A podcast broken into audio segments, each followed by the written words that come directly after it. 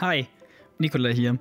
Von Füchsen, die Bauern beklauen, über alte Hotellegenden bis hin zu haarigen Inselbewohnern besprechen Konstantin und ich in dieser Folge aus der Sofaritze Wes Andersons Filme, die nach 2009 erschienen sind.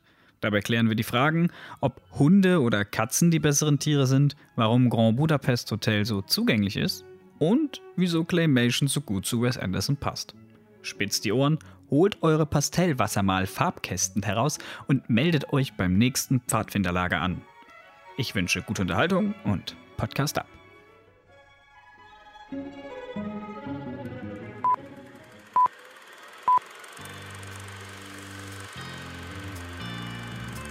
What you just said is one of the most insanely idiotic things I have ever heard. Everyone in this room is now dumber for having listened to it.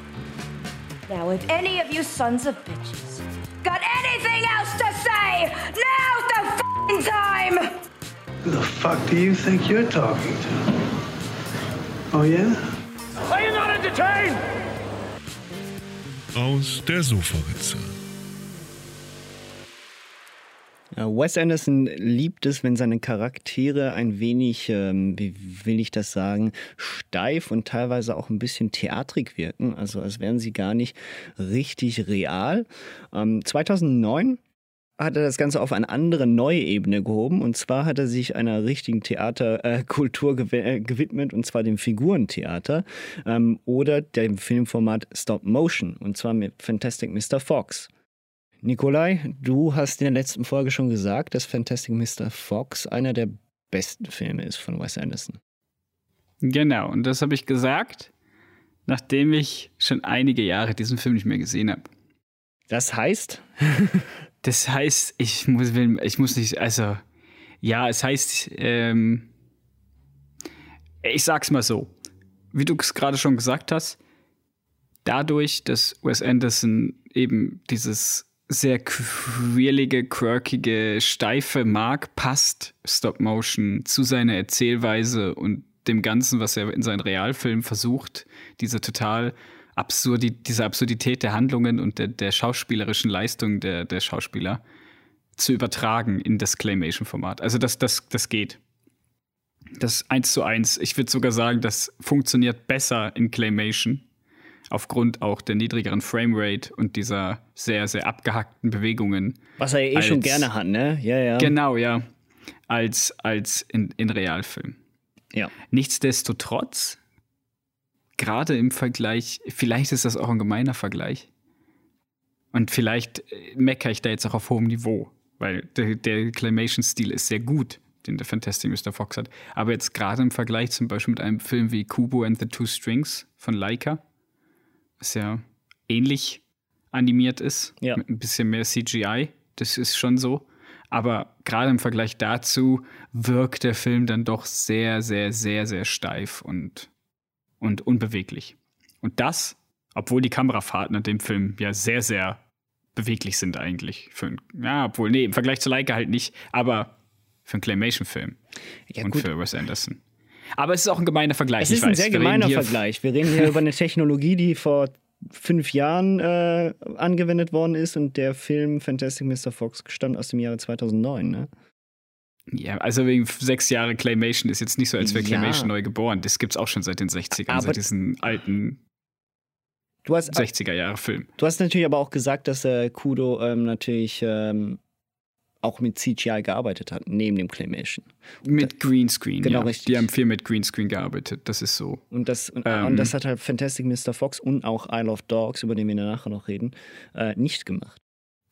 Klar, klar. Ich sag nur, jetzt wo ich den Vergleich habe, oder? Den hatte ich halt beim ersten Mal Fantastic Mr. Fox gucken, 2000, wann war das? 9 wahrscheinlich? 2010 werde ich den irgendwann gesehen haben, das erste Mal. Mhm, mh. ähm, nicht gehabt. Und da war das für mich natürlich ein Wahnsinns-Bombast-Film. Ist er auch jetzt? Nein, ist er jetzt nicht mehr für mich, muss ich ehrlich sagen. Ich finde ihn aber, ich finde ihn nett. Ich kenne die Geschichte nicht. Es ist ja von Roald Dahl, glaube ich, ein Kinderbuch oder so, genau. was verfilmt wurde. Ähm, habe ich nie gelesen als Kind, habe ich auch als Erwachsener nie gelesen, habe ich mir jetzt auch für den Podcast nicht unbedingt angetan. Also das, ich kann nicht vergleichen, wie, wie wahrheitsgetreu das Ganze ist oder wie gut das eins zu eins umgesetzt wurde. Ähm, von daher bewerte ich den Film jetzt einfach nach, nach der Geschichte, die Wes Anderson erzählt. Ähm, weil ich nehme an, dass sie adaptiert ist und nicht eins zu eins umgesetzt. Ja, also um, um das kurz zu erklären, worum es in Fantastic Mr. Fox geht. Ähm, ja, wäre noch wichtig. Das ist, äh, das ist der Fantastic Mr. Fox. Ähm, also ein Fuchs, der eine Familie hat und in einem äh, Loch wohnt, zumindest am Anfang der Geschichte Ein noch. Fuchsbau halt. Einem Fuchsbau halt. ähm, auch da der Cast wieder grandios ähm, gesprochen. Im Original wird Mr. Fox von George Clooney. Ähm, auf jeden Fall dieser Fuchs, der hat seine wildesten Jahre schon hinter sich. Und diese wilden Jahre hat er auch mit seiner Frau dazu mal erlebt. Er war äh, Hühnerdieb und ähm, hat einige geile Dinge abgezogen. Ne? Und ist dann sesshaft geworden mit Kindern und halt, wie es immer in diesen Geschichten ist. Irgendwas fehlt ihm, er ist unruhig, er fühlt sich, äh, er, er fühlt sich ein bisschen wie ein Versager, weil er irgendwo nicht das erreicht hat, was er vielleicht erreichen hätte können. Ähm, und es fehlt ihm natürlich sein altes Leben. Sein Plan ist dann schlussendlich, es gibt drei böse ähm, Männer in dieser Gegend, ähm, die auch mit das sind einem, drei Landwirte. diese drei Landwirte, die auch mit einem grandiosen Song einge, äh, eingeführt werden Mit in diesem dem Film, Kindersong, genau mit ja. diesem Kindersong.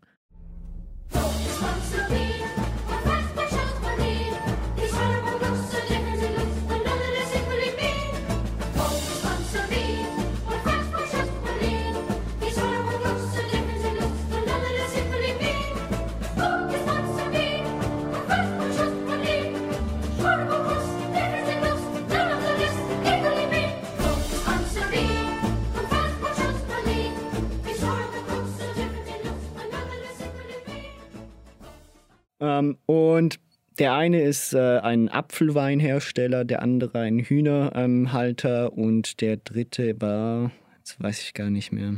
Der hat immer Bohnen, Beans, oder? Genau, Nicht? richtig, Beans, ja. Und auf jeden Fall will er die, will er sich Hühner bei denen klauen zuerst. Und dann will er natürlich auch Apfelwein klauen und beim dritten, sind es wirklich Bohnen? Ich weiß es nicht mehr. Nein, also er heißt Beans. Er heißt er, er macht irgendwas in seinen Donut oder so, macht er auf jeden Fall irgendeine so eine Fettfüllung rein. Ganz widerlich. Ja, ähm, an, warte mal. Ist es nicht diese, aha, so, nein, das sind alles Hühnerfarmen eigentlich. Der eine ist nur zusätzlich auch noch ein, ähm, Bean ist der, der Turkey und Äpfel anbaut, also auch den Apfelwein macht.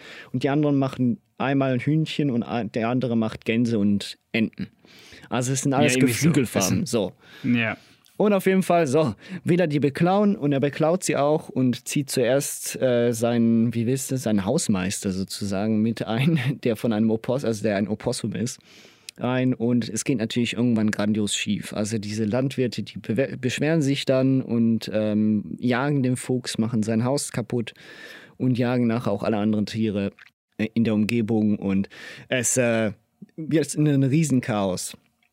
Und ähm, Zusätzlich ist es natürlich ein Familiendrama. Wir haben den Sohn, der nicht den Ansprüchen gerecht werden kann, die er empfindet, werden ihm gegeben ähm, durch seinen Vater und seine Mutter. Und gleichzeitig kriegt er noch Besuch von seinem Cousin, der natürlich ein Naturtalent in allem ist und seinem Vater sehr ähnlich, also de dem Vater des Sohnes sehr ähnlich ist.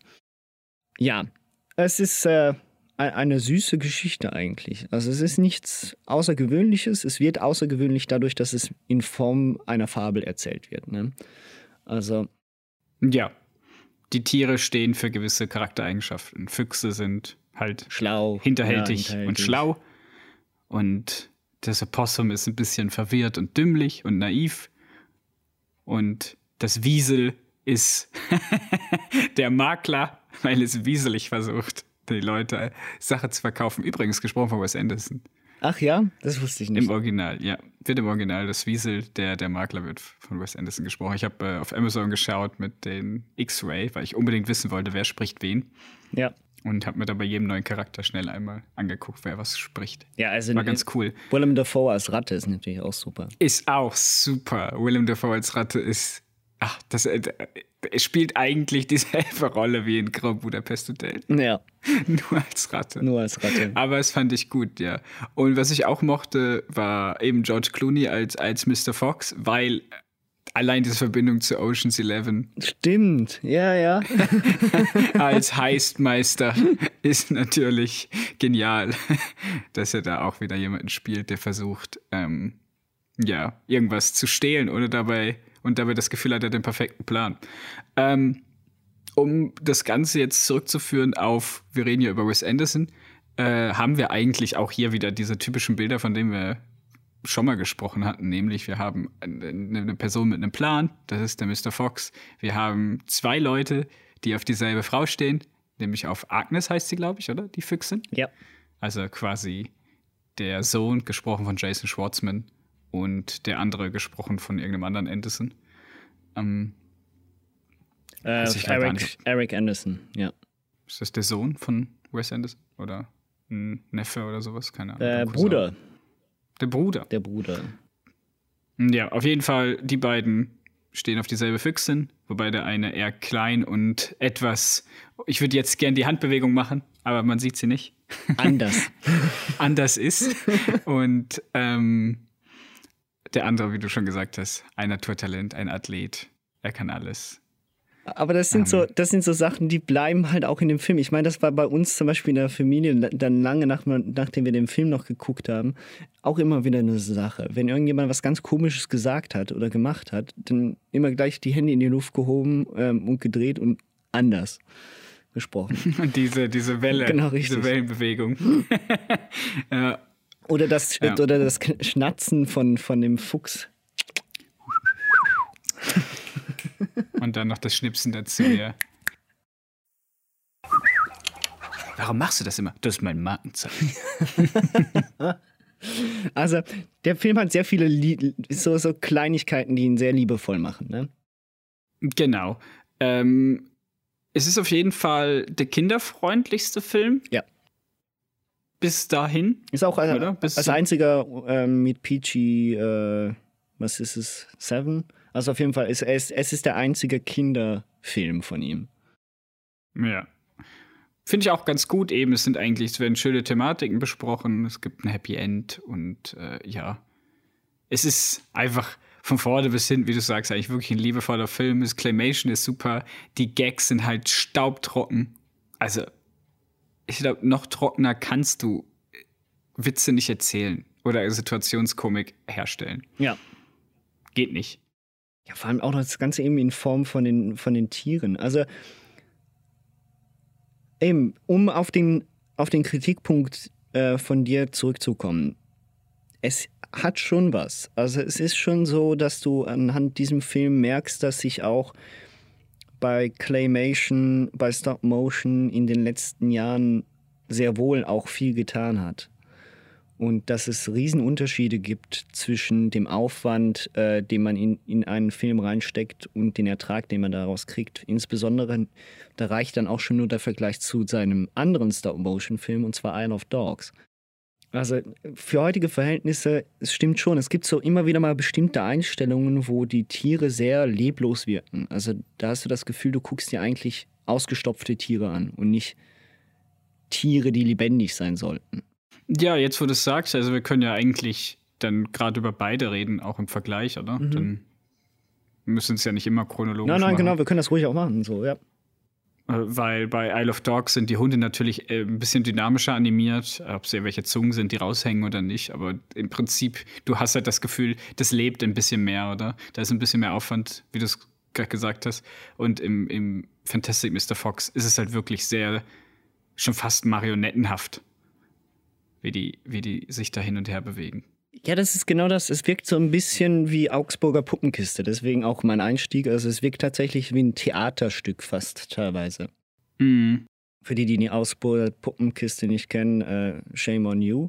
Ähm, aber Echt, das darauf gehen wir jetzt nicht ein. In einem anderen Podcast In- über die oh, Augsburger. Puppenkiste komplett. ich glaube, Die komplette, alle Folgen. Ich weiß nicht, ob es da Filme, Folgen, Serien gibt, aber das machen wir. viel nischiger können wir dann nicht mehr werden.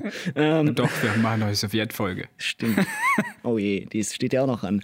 Ähm, Ja. Nein, aber genau das ist der Punkt, oder? Ich, äh, vor allem, ich habe jetzt äh, Isle of Dogs gestern nochmal geguckt und ähm, da fällt es einem extrem auf. Also diese Hunde bei Isle of Dogs, ähm, die sind auch in Standaufnahmen ähm, lebendig, weil es wird mit den Haaren gespielt. Es, es weht immer auch ein leichter Wind, absichtlich natürlich, und dadurch wirken diese Figuren halt lebendig. Und das ist halt so, es, sind, es ist viel durchdachter, viel ausgeklügelter, viel detaillierter von den eigentlichen, ähm, von den eigentlichen Motions, die wir haben. Ja? Und das, die hast du bei Fantastic Mr. Fox halt wirklich nicht so extrem.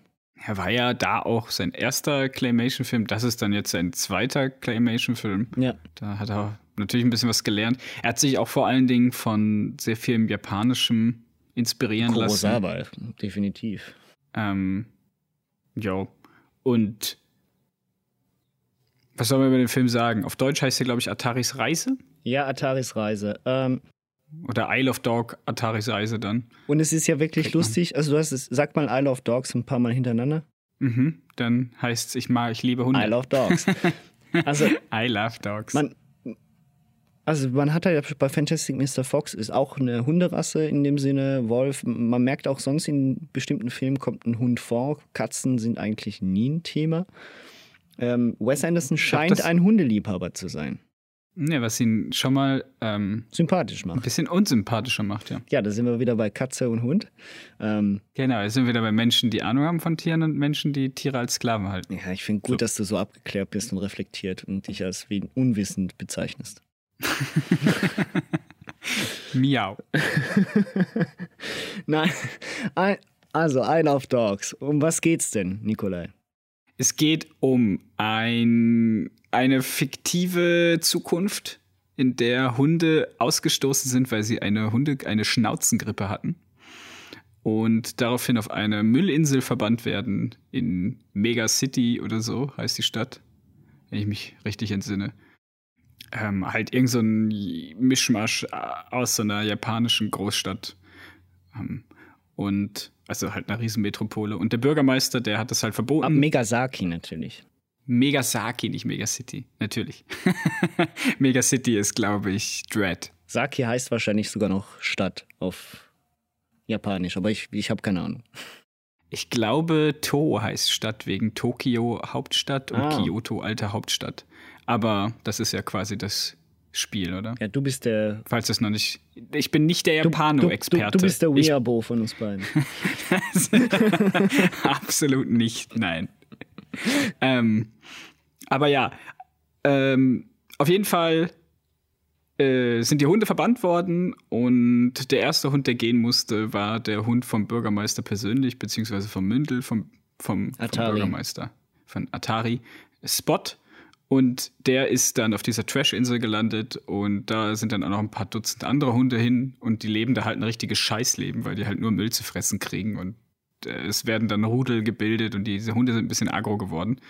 Ähm, und Atari macht sich dann mit Hilfe von selbstgebautem Zeug auf die Suche nach seinem Hundspot und wird dann von einer Gruppe von Alpha-Hunden, die sie aber nicht sind. Nur einer von denen ist eigentlich ein Alpha-Hund. Aber er, er wird dann von einer Gruppe von Hunden begleitet und unterstützt, die ihn nicht verstehen und versuchen, Spot wiederzufinden. Das ist eigentlich so diese Rettungsgeschichte. Ja, das ist eigentlich die Rettungsgeschichte, ne? Also ja, nebenbei wird natürlich dann das Nebenbei, Problem mit den Hunden genau. gerät, äh, gelöst, ne? Also Genau, dann gibt es dann noch diese, was ist das, diese amerikanische Austauschstudentin, die da äh, für eine Schülerzeitung arbeitet und herausfindet, Tracy dass, Walker, ja. dass irgendein Forscher an einem Serum arbeitet, der dann auch umgebracht wird und also Kram. Also es passiert noch was nebenbei. Übrigens ganz inter- Und Ja, sorry. Die Hunde niesen die ganze Zeit. Das, Das ist, ist wirklich das Lustige. Auch von der Animation her jedes Mal. Ja, ähm, vor allem, weil ich, äh, vor allem, wenn man mal einen Hund richtig niesen gesehen hat, dann kann man das, äh, findet man es, äh, kann man das sehr gut nachempfinden, beziehungsweise man hat es irgendwo schon mal gesehen. Äh, interessant auch wegen Tracy, also der amerikanischen Austau Austauschschülerin. Äh, die wird gesprochen von äh, Greta Gerwig. die auch zuletzt zwei Oscar-nominierte Filme gemacht hat. Genau, die unter anderem ja Bird, wie heißt er? Lady Bird, Lady Bird. nicht Birdman. nicht Birdman und auch nicht Birdcage, sondern Lady Bird gemacht hat. Ähm, und ähm, das wird, die wird da die Rolle gespielt haben, aus dem Grunde, weil ähm, Wes Anderson ja gut befreundet ist mit Noah Baumann, der unter anderem mit ihm das Skript für Fantastic Mr. Fox adaptiert hat. Ähm, und er ist der Mann von Greta Gerwig. Also folglich äh, wird da die Verbindung wieder stattgefunden sein. Man sieht wieder oder man merkt mit jedem Film mehr, dass Wes Anderson seine Truppe hat. Und ab und zu lässt Ja. er mal kurz einen rein und guckt, okay, funktioniert der? Und mal ist es halt einfach ein One- One-Movie-Actor für ihn und dann hat er so seine Lieblinge, die behaltet, behält er. Und er, er betreibt da, wie man auf Schweizerdeutsch so schön sagt, sehr gerne Vetterli-Wirtschaft. Ja, dann sind wir heute sogar international. äh, ja, was ich ganz cool finde, ist, äh, du hast es jetzt gerade angesprochen, der Cast, da haben wir Brian Cranston als Chief. Das Großartig. ist der, der, der, der einzige richtige Streunerhund. Ähm, dann haben wir Edward Norton, Liv Schreiber, äh, Bill Murray ist dabei. Ja, Jeff eben Jeff Goldblum. Goldblum. Ja, Der ist Scarlett Johansson als, als die Hündin, Nutmeg. die auch wieder als Liebesdingen. Na, Ja, es ist wieder, sag, wir es haben ist- auch da wieder eigentlich alles irgendwie vorhanden, bis auf vielleicht die Geschichte, dass zwei gleichzeitig auf eine Frau stehen. Das ist nicht vorhanden. Das stimmt, das ist ausnahmsweise mal nicht dabei. Aber es ist auch keine Midlife-Crisis. Obwohl doch, wenn der Hund ist eigentlich der, der Chief von Brian Cranston, der hat eigentlich seine Midlife-Crisis und sucht sich selber, versucht sich zu finden. Ja, es ist so, also der Film, ich habe ihn jetzt nochmal, also nochmal gesehen ähm, und ich habe mir den seit dem Kino auch nicht nochmal angeguckt. Und ich weiß auch nicht, warum. Also ich kann auch nicht sagen, ich hatte nie richtig Lust, den Film nochmal zu gucken. Und ich, jetzt musste ich ihn sozusagen nochmal gucken. Ähm, und ich habe ihn gerne geguckt. Es ist aber, der Film versprüht eine sehr seltsame Atmosphäre für einen Wes Anderson-Film, ne? Also er ist, er ist sehr dystopisch, sehr, sehr düster auch von der Farbgebung. Also ich meine, klar, wir haben bei Tannenbaums haben wir auch viele Brauntöne und so, aber hier haben wir ja wirklich schwarz, grau, rot, Ja, oder? zwar auch, ja, Pastellfarben sitzt da nicht mehr, Aber nicht aber er hat auch wieder eine Ja, ja. Ähm, ja, was ich habe äh, damals gesagt, äh, als ich mit einem Kollegen aus dem Kino gegangen bin, habe ich gesagt, das ist wahrscheinlich der unzugänglichste Stimmt, Wes Anderson-Film, den ich bis jetzt gesehen habe. Und das liegt zum einen, also das hat meiner Meinung nach hat es drei Faktoren. Zum einen natürlich Claymation, was ja viele Leute schon mal abschreckt, Ja. weil Animation ist ja für Kinder, das wissen wir ja bereits. Dann, Obwohl er PG-13 ist. ja, ist doch egal. Also du kannst ja auch einen Animationsfilm ins Kino bringen, der ab 18 ist und trotzdem nur hat er einen schwereren Stand als Nein, ich meinte deswegen, oder? Weil es kann ja an sich, du sagt man, es ist kinderfilmmäßig, aber Aha, es ist ja genau, nicht ja, das, stimmt. oder? Genau, richtig, richtig. Kinder dürfen ja nicht mehr rein. Ja, so meinst du das. Ja. Alles klar, ja, eben. Aber das, das würde Einspielergebnisse erklären, aber keine Unzugänglichkeit. Nein, nein.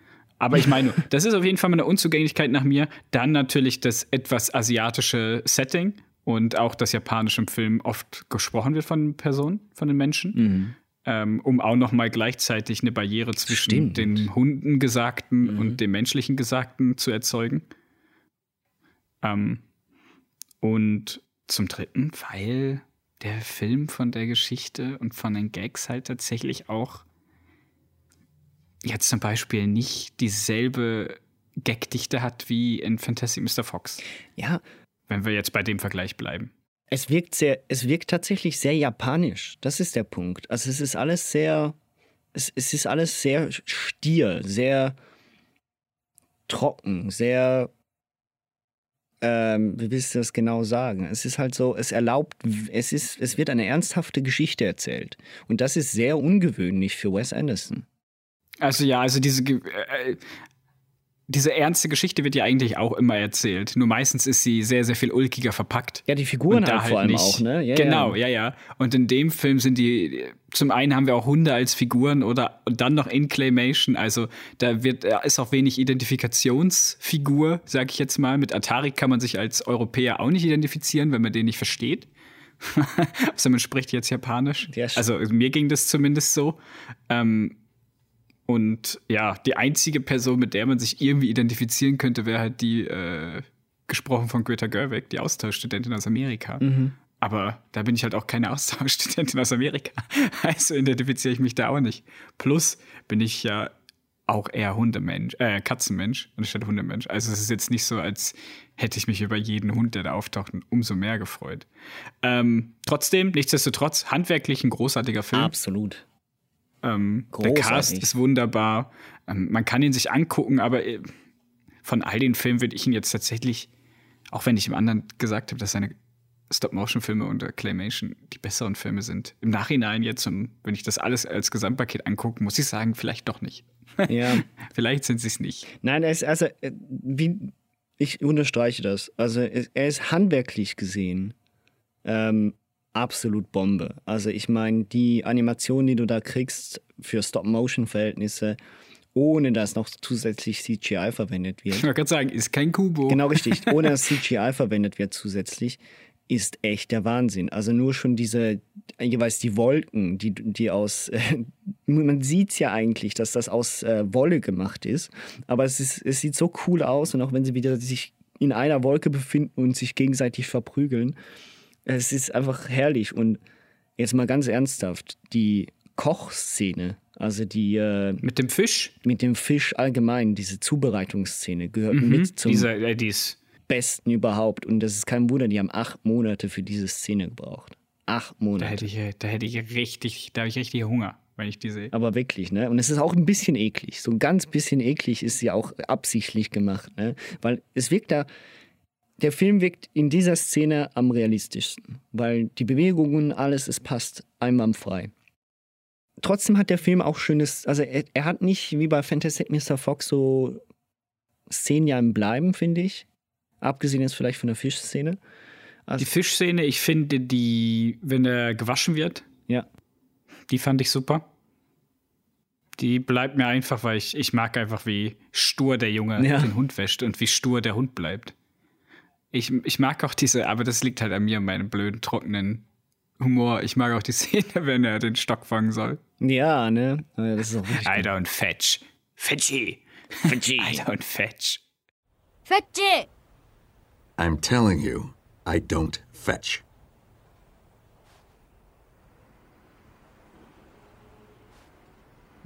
Fetchy?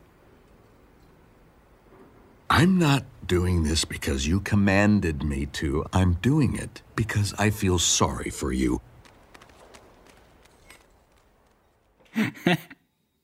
ja, und die Ansprache. Wir sind Alpha-Hunde. Die finde ich auch gut. Aber sonst ja. Ja, es ist auch so ein bisschen, äh, ja, es gibt halt einfach bestimmte lustige Sätze, sagen wir. Es gibt auch, es ist auch der einzige Film, den ich jemals gesehen habe, in dem das Wort Bitch tatsächlich in seinem ursprünglichen, ähm, zu, für seinen ursprünglichen Zweck verwendet wird und folglich nicht als Fluchwort benutzt wird. Genau. Im Vergleich zu Fantastic Mr. Fox, wo die ganze Zeit gekasst wird. Ja. What the Cuss? What the Kass? die ganze Zeit sehr erwachsen geflucht wird, aber anstatt Fluchwörter sagt man einfach die ganze Zeit Kass. Ja. Sehr gut. Ja, aber da durften sie Was sagt eigentlich auf Deutsch? Ähm, jetzt meinst du für Kass oder meinst du für. Ja, für Kass, ja. Ich nehme an, du hast ihn auf Deutsch geguckt, oder? Äh, ich habe ihn sowohl auf Englisch, also ich, ich, ich weiß beides noch, aber ähm, ich weiß es nicht mehr, was er sagt. Ja, sonst schneiden wir hier mal eine Szene rein. Genau, richtig. Haha, lustig. Sonst gucken wir mal hier rein. Ähm, ja, aber es ist so. Was, was kann man sagen, so insbesondere im Vergleich zu, zu Fantastic Mr. Fox? Isle of Dogs ist der handwerklich bessere Film, aber Fantastic Mr. Fox ist von der Geschichte und von, vom Stil her halt mehr zu, also zugänglicher und das, was man von einem Wes Anderson-Film vielleicht auch eher erwartet. Und unterhaltsamer. Ja, würde ich auch sagen. Also sind zwar beide, also wie gesagt, ich habe ja am Anfang gesagt, ich meckere da auf hohem Niveau jetzt bei den Claymation-Filmen, weil ich halt immer noch Kubo im Kopf habe und äh, Kubo, ja, CGI und Greenscreen benutzt, aber die Kämpfe mit den Hexen und alles, äh, das ist alles viel flüssiger, das sieht alles viel besser aus. Der legt natürlich auch Wert Ich meine, das Leica-Studio äh, macht ja auch nichts anderes. Also, wir sind ja Profis, Vollprofis. Ja. Und ich unterstelle jetzt einfach mal Wes Anderson, dass er in dem Bereich halt kein Vollprofi ist. Und deswegen verzeihe ich ihm das auch. Aber sehe ich auch so. Finde, Isle of Dogs ist sicher unzugänglicher, aber hat auch seine Stärken und ist eigentlich ein schöner Film. Um, Fantastic Mr. Fox ist einfach der familienfreundlichere Film, Ja. den man sich auch, auch mal so angucken kann, wo man auch mal ein bisschen lauter lacht. Und der hat auch einen guten Cast, den wir haben gesagt, George Clooney, oder? Und Willem Dafoe, Meryl, Streep, spricht genau seine Frau. richtig, ne? Also Ordentlich viele Leute. lumpen lässt er sich da nie. Nee, das ist so. Und äh, eben, man kann, man kann beide Filme lieben, das kann ich sehr gut nachvollziehen. Und ähm, ich finde halt bei, was man sowieso sagen kann, ist, bei beiden Filmen ist der Soundtrack auch wieder mal Bombe. Ne? Also sowohl die Songauswahl als auch äh, die eigentlichen produzierten Scores. Eben nur schon das Trommeln jeweils bei, bei Isle of Dogs, aber auch das Banjo-Gedudel bei Mr. Fox. Ähm, das, das fasst diese ganze Atmosphäre sehr schön zusammen. Wo wir gerade beim Banjo gedudelt sind, der Song, der am Ende gesungen wird oder kurz vor Schluss Ja. gespielt wird von diesem Typen auf dem Banjo und wie er dann irgendwas nachher nur noch irgendeinen Bullshit zusammensingt. ja, das war sehr gut. About a handsome little fox, let me sing you folks a yarn. Hey, diddle dee, daddle da, daddle do, doodle dum. Was a splendid little fella full of wit and grace and charm.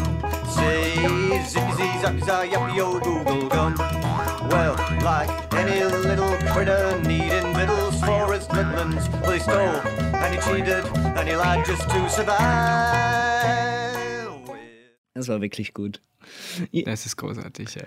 Ah je, ja, ähm, wir sind jetzt, äh, haben jetzt die Stop-Motion-Filme sozusagen abgehandelt. Also das eine war 2009 mit Fantastic Mr. Fox und dann Isle of Dogs aus dem Jahre, ähm, was war es schon wieder, 2017, 2017, glaub ich. Ähm, nein, sogar 18. Also erst drei Jahre her.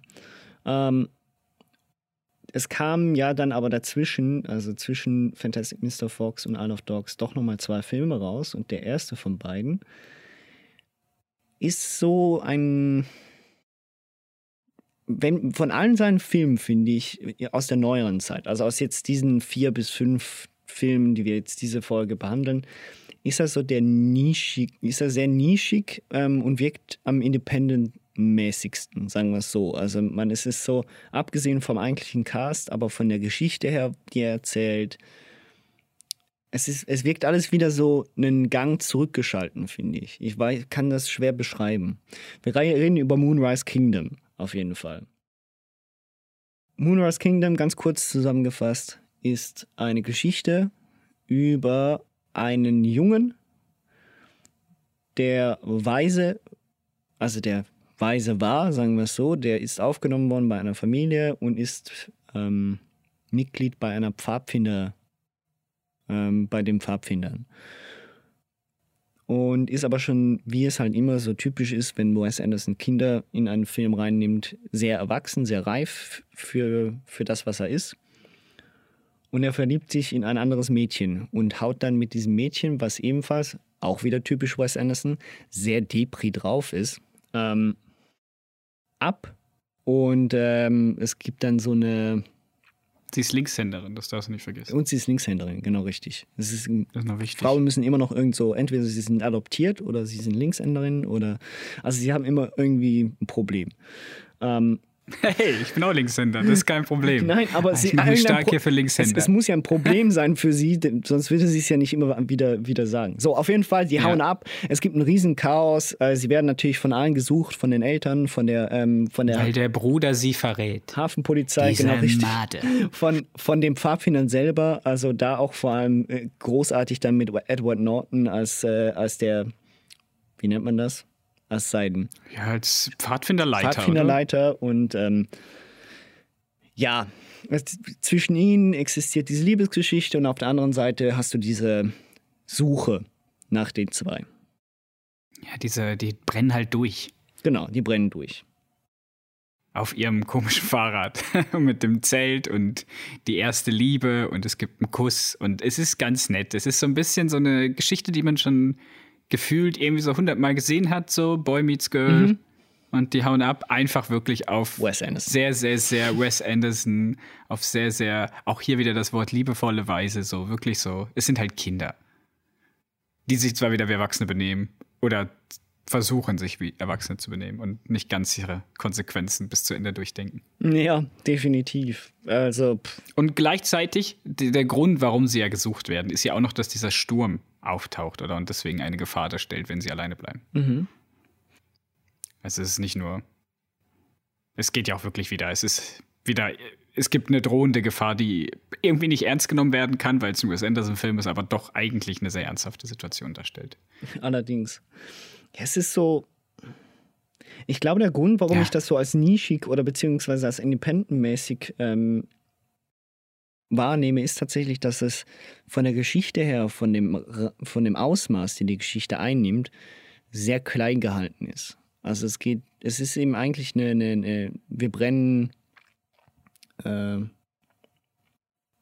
aus. Nein, wie heißt es schon wieder? Verdammt, jetzt hast du Durch. durch. Danke. Wir brennen durch ähm, und äh, werden nach einer Gesuchgeschichte, die man eben schon etliche Male in irgendwelchen anderen Filmen gesehen hat, das Ganze halt einfach noch. Auf einer Insel, das muss man ja auch mal sagen, oder? Die brennen auf einer Insel durch. Die haben das Gefühl, die können da irgendwie weg. Die können ja gar nicht weg. Ja, vor allem sind das ja eigentlich nicht nur eine Insel, sondern es sind ganz viele Inseln. Das ist, es ist auch der Ja, einzige so- Film von Wes Anderson, der nur in Amerika gedreht worden ist. Das sind nämlich alles so kleine Inseln vor New York, irgendwo dort, glaube ich. Oder um New, New York herum. In Neuengland. Äh, Rhode oder? Island ist es, genau. Nicht, ist, Irgend so eine fiktive Insel halt. ja, genau, aber die, äh, die Inseln sind bei Rhode Island, nicht New York, sorry. Für die, die sich in amerikanische Geografie auskennen. Irgendwo Ostküste, die ist ja nicht so groß. Ähm, und ja, am Zipfel da oben halt. Ähm, und auch hier wieder der Cast, das ist gerade schon angesprochen. Äh, wir haben Bill Murray, oder? Äh, Wir haben Bill Murray, ja, als den Vater von der, der, der des Mädchens. Genau, und dann der, der, der Küstenpolizist gespielt von äh, Gott vom Glatzkopf. Wie heißt er?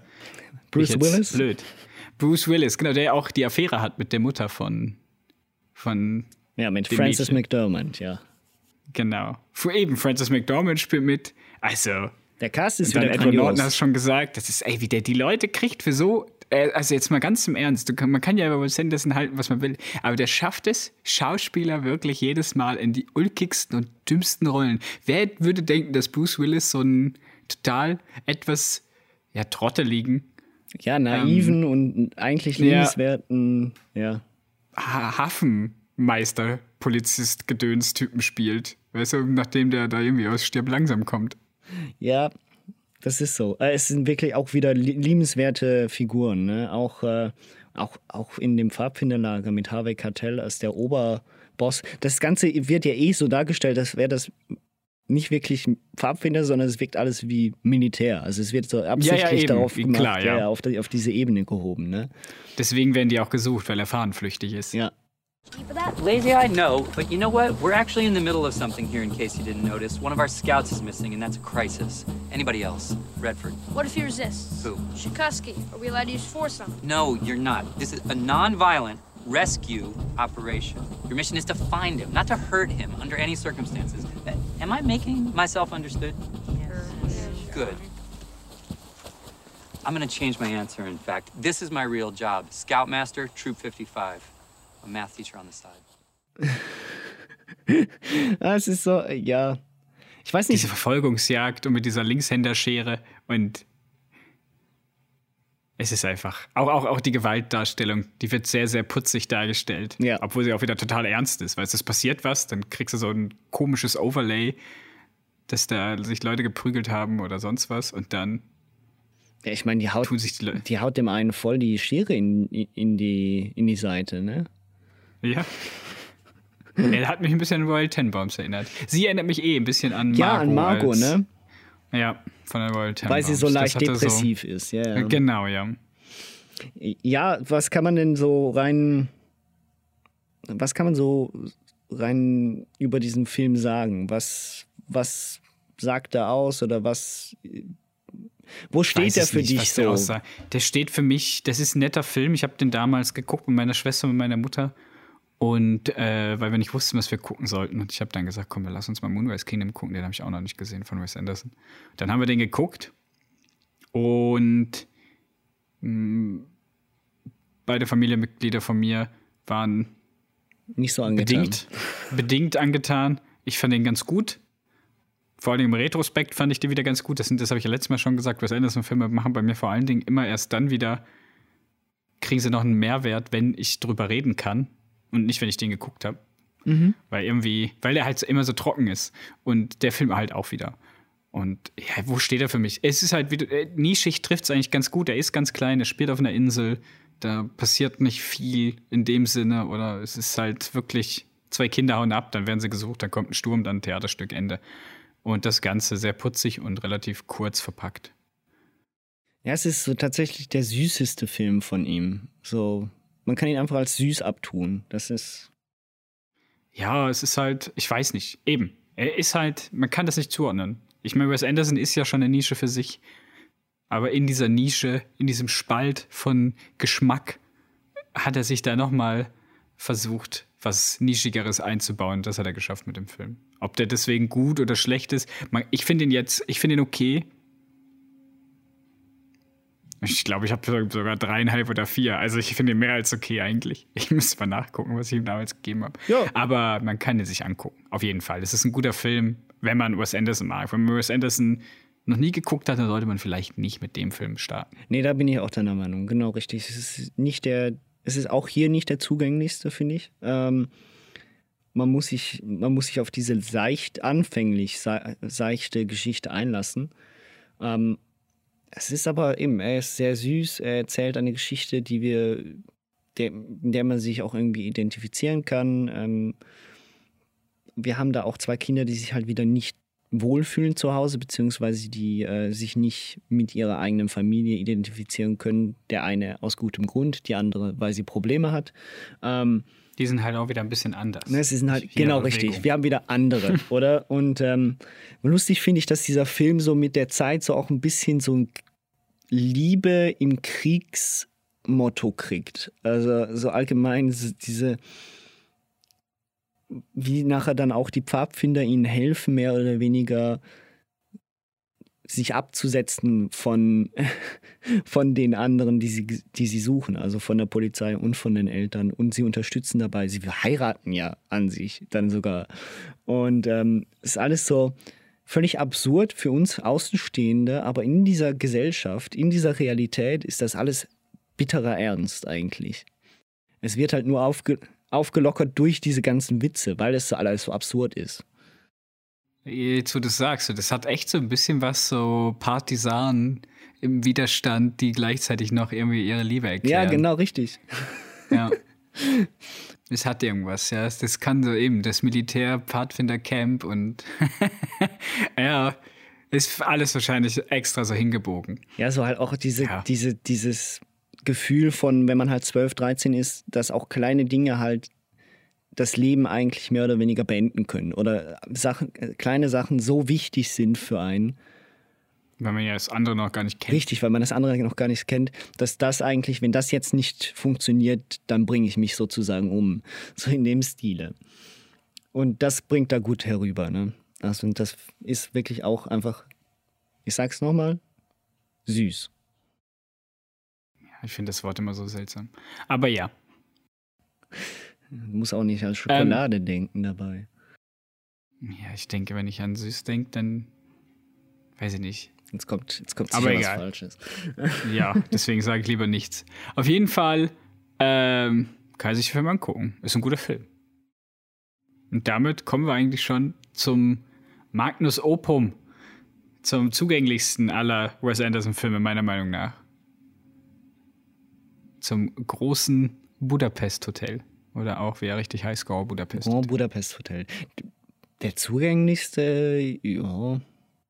Aber. Ich würde sagen schon. Aber, ist auch hier auf jeden Fall der kommerziell erfolgreichste, nicht? Aber mit, mit Abstand, nicht mit Abstand, aber ganz sicher der beste. Aus meiner Sicht, ja.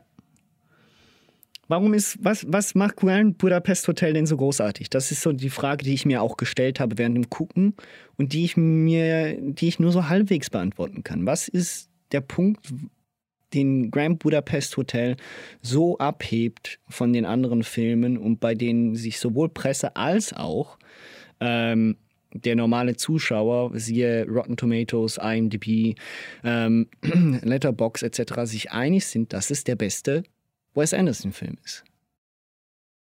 Ralph Fiennes. Gutes, gutes Argument, äh, damit hätten wir die Folge beendet. Ähm, ja, das ist für mich, der macht, der macht den Film einfach großartig. Diese Figur des, des Hotelbesitzers, oder nein, Hotelbesitzer ist er ja nicht, oder? Sondern. Er ist Concierge, er ist sozusagen der Genau. Chef, so Concierge, ja. Genau, der, der Chef der Angestellten, oder? Ja. So heißt das. Genau, er leitet das Hotel Ähm, sozusagen eigentlich, aber er ist nicht der Besitzer. Nein, quasi der Manager oder sowas. Ja, heute würde man das wahrscheinlich so nennen, ja. Genau. Und das, ja. Und das Ganze spielt. Der Film, der Film, das Schöne, ich bin da ja eh immer Fan von, oder gibt mir verschiedene Formate, 4 zu 3 und alles andere auch. Ähm, der Film fängt ja schon damit an, dass es eine Geschichte in der Geschichte ist.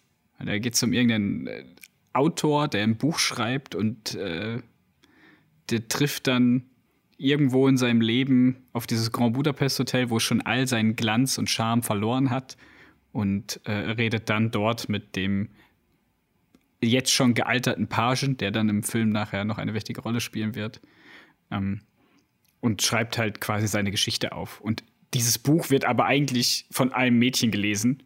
also ich müsste anders anfangen. Ein Mädchen liest ein Buch. In dem Buch hat der Autor diesen Pagen getroffen und der Page erzählt ihm seine Geschichte von seinen besten Jahren. Und dann geht der Film los. Also schon allein diese Verschachtelung, diese Geschichte in der Geschichte und jetzt hier ist die Geschichte. Und darum geht es eigentlich. Finde ich schon großartig. Sieht man so selten. Und es macht halt irgendwo, irgendwie sieht- macht das das Ganze ein bisschen dokumentarischer von außen gesehen. Obwohl es das absolut nicht ist. Ähm, ja, und dann lernen wir halt die beiden kennen. Worum geht's? Äh, der Concierge, ähm, der vergnügt sich gerne nebenberuflich mit den älteren Damen, mit Gästen in dem Haus. Und ähm, Monsieur Gustave ja, übrigens. Monsieur Gustave, genau. Ähm, und der bekommt einen neuen Pagen, so ein Inder, der sich. Ist der Inder? Boah, ich darf jetzt nichts Nein, Falsches er ist, sagen. glaube ich, nicht. Pakistani Er ist, glaube ich, irgendwie ne? sowas, ja, Pakistani. Ja. Ähm, Also eben, also er, er kommt aus einem imaginären Land irgendwo im Nahen Osten auf jeden Fall, wo er mehr oder weniger vertrieben worden ist. Ja, und der schmiert sich halt, um wieder bei Wes Andersons quirky die Sachen zu bleiben, damit er erwachsener wirkt, schmiert er sich mit einem Eyeliner einen Schnauz ins Gesicht. Und ähm, ja, der kriegt dann halt mit, dass wie der Mr., also der, wie der Monsieur Gustave das Ding leitet und was da für Regeln herrschen und wie er sich da anzustellen hat.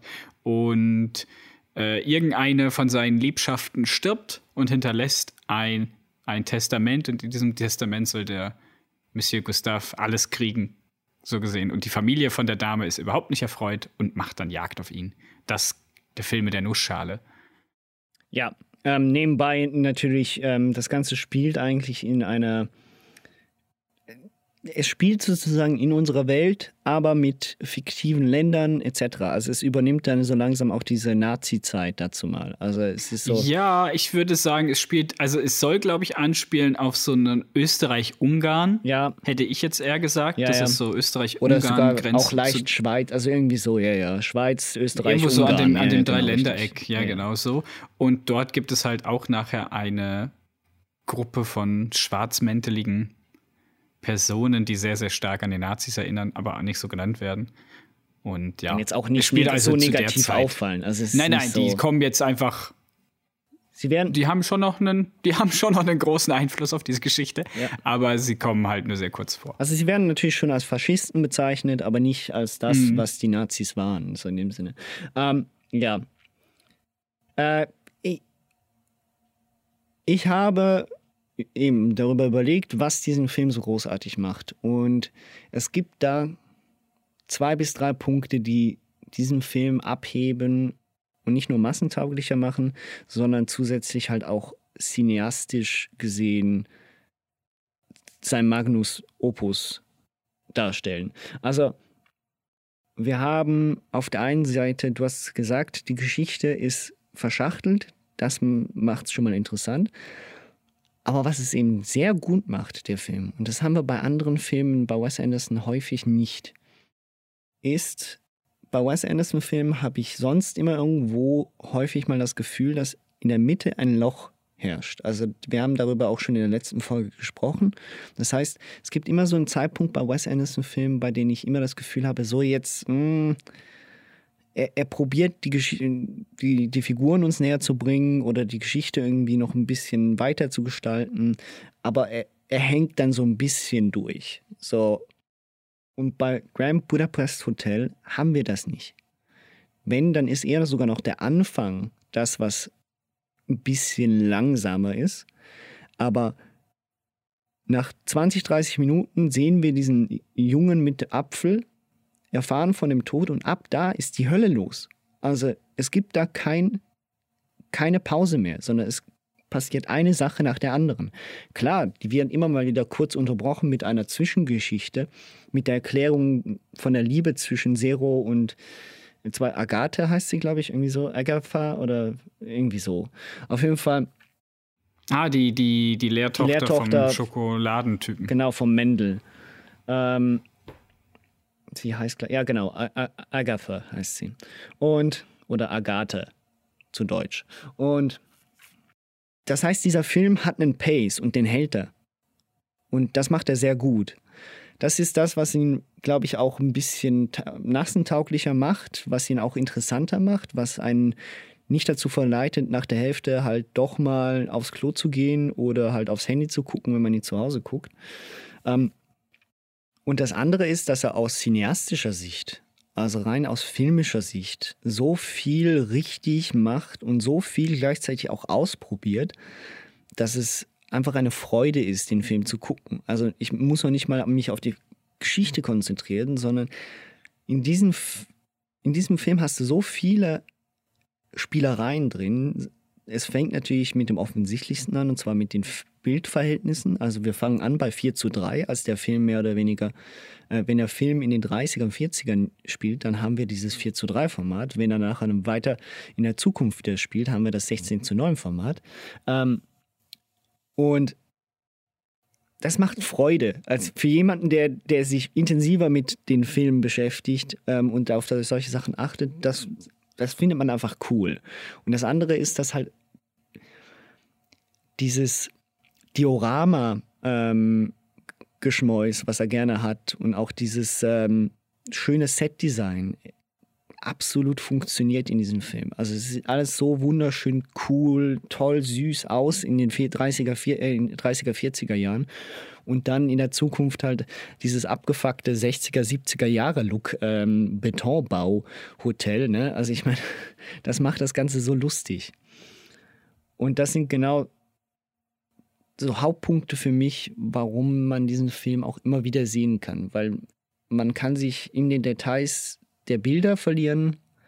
Man kann über bestimmte Aufnahmen, wie zum Beispiel auch die Motorradaufnahme von ähm, Willem Dafoe, also auf dem, ähm, als, er, als er im Wind, im Schneewind eigentlich losfährt, bis zu der Nahaufnahme, wo halt Jeff Goldblums Finger abgetrennt werden, etc. Das sind so, das sind so Szenen, die bleiben halt einfach unglaublich stark und die sind wirklich auch stark gefilmt.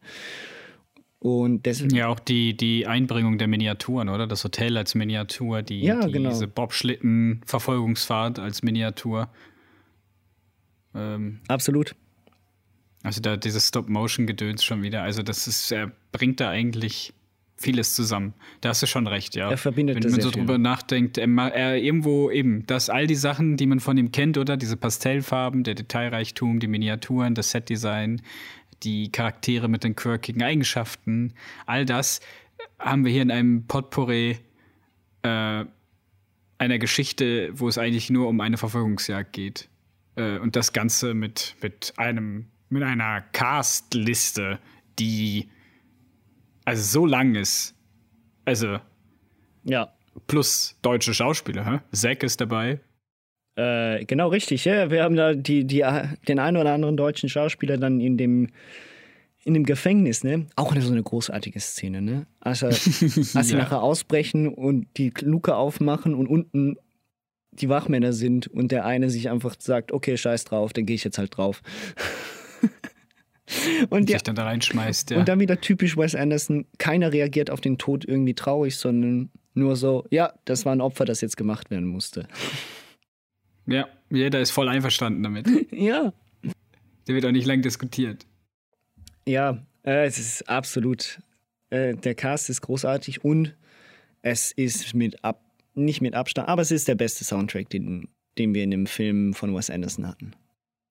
Oder zumindest der ikonischste. Mit, der, mit dem Hackbrett, was ständig gebraucht wird. Ne?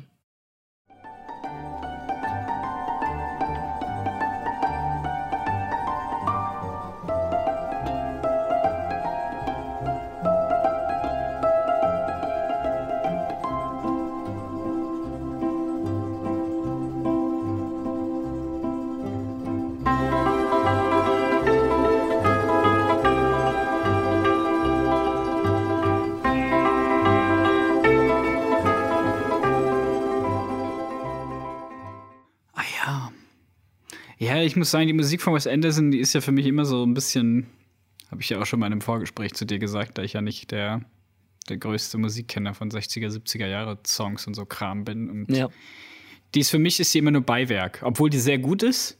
Ich möchte das überhaupt eigentlich gar nicht runterspielen, aber ich finde, alles andere triumphiert so sehr, dass da könnte irgendwas laufen im Hintergrund. Das würde mich weder stören, noch würde ich sagen, oh, das ist jetzt aber komisch, weil das ja Wes Anderson. Der kann alles machen Glaub- in seinem Film. Aber glaubst du, hast du nicht das Gefühl, dass eventuell dadurch, dass du es nicht kennst und dass es trotzdem so verwendet, dass es unterbewusst die Atmosphäre noch viel mehr verstärkt? Natürlich verstärkt Musik immer die Atmosphäre. Das ist so. Aber ich habe das Gefühl, ob der mit dem Hackbrett jetzt den Song spielt oder den Song, Nein, es passt halt es- alles. Nein, nein, ich meine jetzt beim Hackbrett ist es ja nicht, dass er irgendeinen spezifischen Song spielt, sondern das ist ja dann ja, der richtige der Score. Original ne? Soundtrack. Ja, genau, ja. Ja, ja. Also, Ja, aber eben, ob das jetzt so ist, wie, wie er das jetzt gemacht hat, oder ob das noch ein bisschen anders wäre. Ich finde, äh, der hat da halt seinen, seinen, seinen Geschmack und seinen, seinen Sound oder das gefunden. Und wir haben das ja schon mal gesagt, es spielt immer irgendwie, es ist so ein bisschen klassisch, manchmal am Anfang, wenn wir zurückblicken auf ähm, hier, Rushmore. Rushmore. oder so. Genau, oder wir haben dann Banjo-Sounds, die irgendwie das Komische spielen bei Fantastic Mr. Fox oder halt der indisch angehauchte Soundtrack, wenn bei äh, Darjeeling Limited oder die Genau. Trommeln, die Also- Kato-Trommeln oder wie sie heißen bei Isle of Dogs. Ja, ja. Genau. Also er versucht ja wirklich schon immer das Ganze zu verbinden. Und so ein Hackbrett, das verbindet man jetzt meistens so leicht mit osteuropäischem. Ja, mittelosteuropäisch, genau richtig. Ja. Genau. Und, und da passt es halt wieder. Also er schafft halt dieses ganze Design. Eben. Da bin ich möchte das gar nicht schlecht reden. Es passt halt immer. Und deswegen, wie du das eigentlich gerade so gut gesagt hast, deswegen ist es halt wahrscheinlich auch so fantastisch, oder weil es einfach passt. Du musst dir gar keine Sorgen drum machen, dass da irgendwas Schlechtes bei rumkommt. Und drum sag ich jetzt frech, einfach, mich interessiert gar nicht, was da im Hintergrund gespielt wird, weil es einfach immer passt bei Wes Anderson. So, und deswegen mache ich mir da gar keinen Kopf drum. Aber natürlich hast du recht, das verstärkt natürlich die ganze Atmosphäre und das Musik den Ton angibt, haha, äh, ist ja klar. In Film. ja, Da müssen wir nicht drüber diskutieren. das ist das. Ja, das ist sicher nicht diskussionswürdig. Ähm, was mir jetzt aber allerdings auffällt im Vergleich zu anderen Filmen, habe ich gar nicht so viele Zitate im Kopf bei Grand Budapest Hotel. Mir fällt natürlich, eben, es sind mehr so visuelle Szenen, die mir bleiben. Also ja, das Hotel vor das allem. Hotel oder wie er auch wegrennt von den, von den Faschisten. Von den Wachen. Als sie, von den Wachen, als, als sie ihn abholen wollen wegen Versuch, also wegen Vermutung an Mordes. Mhm. Er wird ja quasi dann dafür schuldig gemacht von, also die Beweise werden gefälscht von, von der Familie und er soll ja dann schuldig sein. I, I thought that there's something fishy about it. Und dann rennt And er. you, thought, and you think I did it. Ah, Inspector Hank. By order of the Commissioner of Police, Subroca Province, I hereby place you under arrest for the murder of Madame Celine Villeneuve de Goffin, Texas. I knew there was something fishy. We never got the cause of death. She's been murdered. And you think I did it? Hey!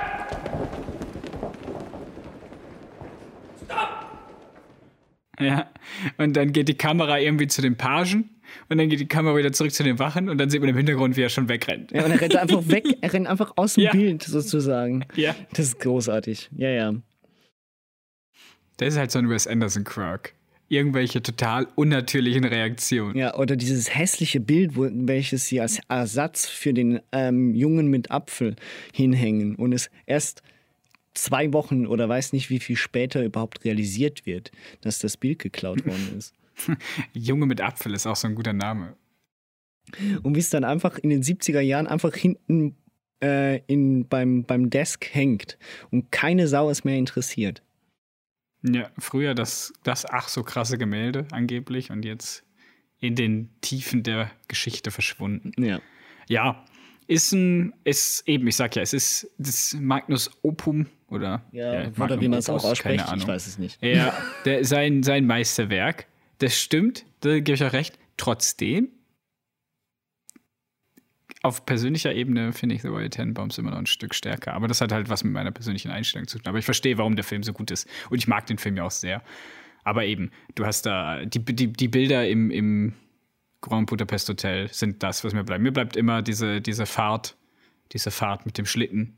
Dass das alles so miniaturmäßig und schu, schu, links, rechts hin und her geht von oben. Ich mag äh, eben das Hotel sieht einfach auch ikonisch aus, oder? Ja. Dieses pinke auf dem Berg. Und ja, an, an, an, an Sprüchen, da hast du recht. Da bleibt nicht so viel hängen wie jetzt bei anderen Filmen. Aber das ist vielleicht genau Aber- der Punkt, ne? Ja, also ich, ich, ich finde auch, also ich, ich glaube, man muss das gar nicht unbedingt, klar, man kann jetzt wieder eine Topliste machen und dann äh, ich, Niemand ich, von ich, uns würde gerne eine Topliste von so Filmen Nee, machen. nie. Konstantin. Ich weiß auch nicht ganz. Vielleicht machen, ich glaube, vielleicht machen wir das das erste Mal nachher mal. So, haben wir, glaube ich, noch nie gemacht. So eine Topliste? Genau, richtig. Äh, aber so so, eine, was was- sind deine Top 8 der Wes Wes Anderson? Anderson-Filme. Ähm, auf, auf Platz 1 ähm, ist bei mir Watch Mojo. Watchmen. Top 10. ähm, nein, ich glaube tatsächlich Buda, Grand Budapest Hotel und The Royal Tenenbaums, die kann man schon, wenn man möchte, irgendwie äh, höher oder niedriger bewerten. Für mich sind diese Filme aber ähm, ein Beispiel dafür, dass er bei Royal Tenenbaums gelernt hat, wie man eine gute Geschichte erzählt und wie man gute Charaktere entwickelt. Und bei The Grand Budapest Hotel hat er es perfektioniert, wie man eine Welt erschafft und wie man diese korrekt in Szene setzt und wie man mit kleinen Spielereien halt einem Film dieses gewisse Extra geben kann. Also aus rein filmischer Sicht finde ich Grand Budapest Hotel besser. Aus geschichtlicher Sicht, also aus Screenplay-mäßigem ähm, und wie man Gefühle übermittelt, ähm, filmisch gesehen, da ist natürlich ähm, The Royal Tenenbaums überlegen, also komplett. Ich sag ja deswegen auf persönlicher Ebene, auf persönlicher Ebene emotional holt mich The Royal Tenenbaums halt mehr Voll. ab. Und das ist auch gemein, oder? Das ist halt dann sehr, sehr subjektiv. Aber das ist ja Filmgeschmack grundsätzlich. Aber das will Aber wenn das, man objektiv über die Filme schaut, dann handwerklich und ja, da hast du schon recht. Da ist Grand Budapest Hotel eigentlich Royal Tenenbaums weit voraus. Ja, und auch der beste Film, also glaube ich. Ja, ja, auch der, vielleicht auch sogar der bessere Film in dem Sinne. Ja. Aber emotional holt er halt einen nicht so ab. Weil es halt nicht so nah ist oder weil es halt um so einen Typen geht, der einfach gern mit alten Frauen schläft und jetzt halt in so eine Bedrohung kommt und abhaut. Und bei dem anderen geht es halt um Familie und um, um Verlustangst und alles, was man halt kennt. Und ich glaube, wenige von uns sind je in der, La in der Situation gewesen, mit vielen verschiedenen reichen Frauen zu schlafen und dann dafür halt mordschuldig gesprochen zu werden. Dass man sagen kann, oh doch, Monsieur Gustave, mit das bin ich. Eher weniger, ja. ja, es ist auf jeden Fall immer eine Freude, die, den Film zu sehen. Genauso eben auch wie, wie Royal Tenenbaums. Es sind zwei Filme, die man sich gut auch immer wieder geben kann und die einem auch ein schönes Gefühl geben, die einen unterhalten, die auch zum Glück nicht so lange sind. Ähm, was man jetzt von anderen Wes Anderson-Filmen nicht per se behaupten kann, ne? Also vor allem, wenn wir dann Richtung Life Aquatic gehen oder Isle of Dogs. Oder I Love Cats. Oder I Love Cats. ähm, da, da muss man schon sich auch drauf einlassen und vielleicht auch in der Stimmung sein dafür, ne? Ja, auch im Battle Rockets. Also Ja, den, Loco, da Ich weiß sowieso. nicht, den werde ich jetzt, glaube ich, in den nächsten 15 Jahren mich nochmal reinschmeißen, außer irgendjemand würde unbedingt mal mit mir gucken. Aber ansonsten von selber eben, ja. Das sind, glaube ich, die beiden Filme, also für mich persönlich sind es die beiden Filme, die ich immer wieder gucken kann, aber eigentlich kann ich mir auch ein Fantastic Mr. Fox nochmal anschauen. Aber das bin ich halt persönlich. Und ich glaube, wir haben letztes Mal schon ein bisschen drüber gesprochen, oder? The Friends Dispatch kommt jetzt, hat jetzt endlich sogar ein, Ein Release-Datum, äh, genau richtig. Ja, 22. Oktober Jo. dieses Jahres. Wird aber schon Kommt raus. in, am Cannes Festival äh, im Juli ähm, erst aufgeführt. Ja, das ist ja klar. Wurde ja auch Grand Budapest Hotel und Isle of Dogs. Nein, Isle of ähm, The French Dispatch ist erst der zweite Film von Wes Anderson nach Moonrise Kingdom, der an den Cannes Festivals veröffentlicht wird, meines Erachtens. Ähm, ich glaube, erst Ah nee, der andere hat dann den internationalen Filmfestspiel in Berlin. Gut, Genau, aber es richtig. wird immer, sein Film wird immer an irgendeinem Festspiel gedöns Ja, gut, das ist vorgestellt klar, vorher. ja, genau richtig. Also, ich wollte jetzt hier nicht äh, äh, klug scheißen, aber Aber das hast Hab du ich getan. zufälligerweise Bitte, gelesen. bitte abspülen. Ja, äh, zu dem Film haben wir, glaube ich, auch schon was gesagt, gell? Äh, French Dispatch, da geht es um irgendwelche Leute in der Nachkriegszeit. Widerstandskämpfer. Äh, ja, es geht, um, es geht glaube ich, in erster Linie um ein, eine, ein Newspaper. Also es geht um, ähm, um, um Publikation eines, einer, einer Zeitung und allgemein Die heißt The French Dispatch, genau. genau. Und die heißt The French Dispatch, glaube ich. Ansonsten weiß man sehr wenig über den Film und ich probiere mich auch da nicht zu sehr zu spoilern oder sonst was. Ich will den Film dann Wie gesagt, ich finde einfach den Cast schon großartig mit Christoph Waltz, Adrian Brody, Benicio del Toro, Lea Seydoux. Da freue ich mich drauf. Francis Und dann natürlich, Timothy Chalamet ja. Und natürlich Owen Wilson. und Bill Murray. Und ja, die beiden. Also ich muss ja sagen, ich habe mich ein bisschen satt gesehen an den zwei Herren, aber bis Oktober ist ja noch ein bisschen. Wird die neunte Kollaboration sein zwischen den beiden. Zwischen Wes Anderson und äh, Bill Murray. Owen. Ah, ja, der ist ja seit allem dabei, außer Bottle Rocket. Ja, nein, Owen Wilson war bei, ähm, Ja, Bill Murray, sag ich ja. ja genau, Bill Murray war ja aber auch bei, Owen, Wil außer Bottle Rocket. genau, und Owen Wilson war ja bei äh, Isle of Dogs nicht dabei Und bei Rushmore. und bei Rushmore. Nur als Foto. Nur als, äh, ja, als, er hat das Screenplay mitgemacht, genau, richtig. Ja. Der hat auch immer wieder mal was selber Eigenes zu tun. Der muss sich nicht auf Wes Anderson verlassen. Wie zum Beispiel Bill Bill Wobei, Murray. der hat ja. Ja, wo, wobei ich ja sagen muss, dass Owen Wilson in letzter Zeit auch nicht mehr so viel gemacht hat, oder? Der hat doch letztens gerade erst einen Film da mit, ähm, Also er kommt jetzt in der Loki-Serie vor. nee, nee, nee, nee, verdammt, wie heißt sie jetzt? Äh, Selma Hayek? Ich glaube, mit Selma Hayek hat er doch jetzt einen Film gemacht. Der aber nur Und auf, Selma Hayek und Owen Wilson spricht für Qualitätskino, oder was? ja, nein, das kann ich nicht sagen. Ich persönlich würde das nicht so sehen. Äh, Bliss heißt der, genau richtig. Aber Ja, ich keine Ahnung. Ich habe keine. Ahnung, was, um was es da geht. Ich auch nicht. Ich habe er immer macht- das Gefühl, entweder Jahre- Shanghai Noon und Wes Anderson. Er hat tatsächlich seit 2017 auch keinen Film mehr gemacht. Aha, aha. Also er hatte jetzt äh, vier Jahre lang Pause. Ja, und halt Loki jetzt. Äh, bei Isle of Dogs äh, übrigens auch äh, Jason Schwartzman nicht vertreten als, äh, als äh, Synchronsprecher, aber er hat mit ihm das Drehbuch geschrieben, wie auch schon für Darjeeling Limited. Ja, Jason Schwartzman sehe ich auch mittlerweile immer, immer lieber. Ja, ne, das ist so am Anfang, ich fand den eigentlich nie gut, aber mit jedem, Ich finde den immer ätzend, aber mittlerweile, je älter ich werde, denke ich mir, doch, eigentlich ist der noch irgendwie lustig. Ja. Aber gut, dann haben wir ja heute das Ganze zügig über die Bühne gebracht. Mal ausnahmsweise. Ja, wir sind uns sogar einig, dass die, da, man, man kann gar nicht, man kommt an Royal Tenenbaums und Grand Budapest Hotel nicht vorbei. Nee, kommt man doch nicht. Jeder, der was anderes sagt, der redet hier nicht mit. Haha. so, ähm, Dann war's das für Wes Anderson erstmal für eine Weile, hä? Oktober. Vielleicht können wir ja nochmal dann über den Film reden. Ich weiß nicht, wie wir das Nein, nein, handhaben wollen. Nachbesprechung, ja, für die Folge. Mal gucken. Wäre eigentlich noch eine Idee. Können wir machen. Ja, machen wir vielleicht. Ja, dann äh, müssen wir mal gucken, ob wir jetzt schon die sowjetischen Film. Nee, nee, nee, das teasen wir noch ganz lange an. Das wird ein harter, das wird ein harter Du meinst, das machen wir das gleich wie mit dem Star Wars Cast, den wir irgendwann mal machen? Den Star Wars Cast mache ich nicht. Mache ich alleine. Vier Stunden lang. Mach den alleine, Vier den Star Stunden Wars lang nur Cast, ich Alter. alleine. Ich sag's jetzt auf die Gefahr hin, Star Wars ist richtig scheiße geworden, Leute. Die Filme. Die Filme, nicht, nicht das, was drumherum ist. Das drumherum ist besser als die Hauptfilme. Aber da können wir tatsächlich mal drüber reden. Star Wars Cast demnächst. Sehr gut. Ja. Ich, ich glaube, hat nicht Indiana Jones machen wir mal wieder was- Indiana machen Jones wir hat mal doch wieder jetzt was 50 Kulturelles. Jahre, Indiana Jones hat doch jetzt 50 Jahre Jubiläum. Eigentlich könnten wir das machen. Oder waren es 40 Das sind Jahre? nur vier, aber es sind ja nur drei Filme.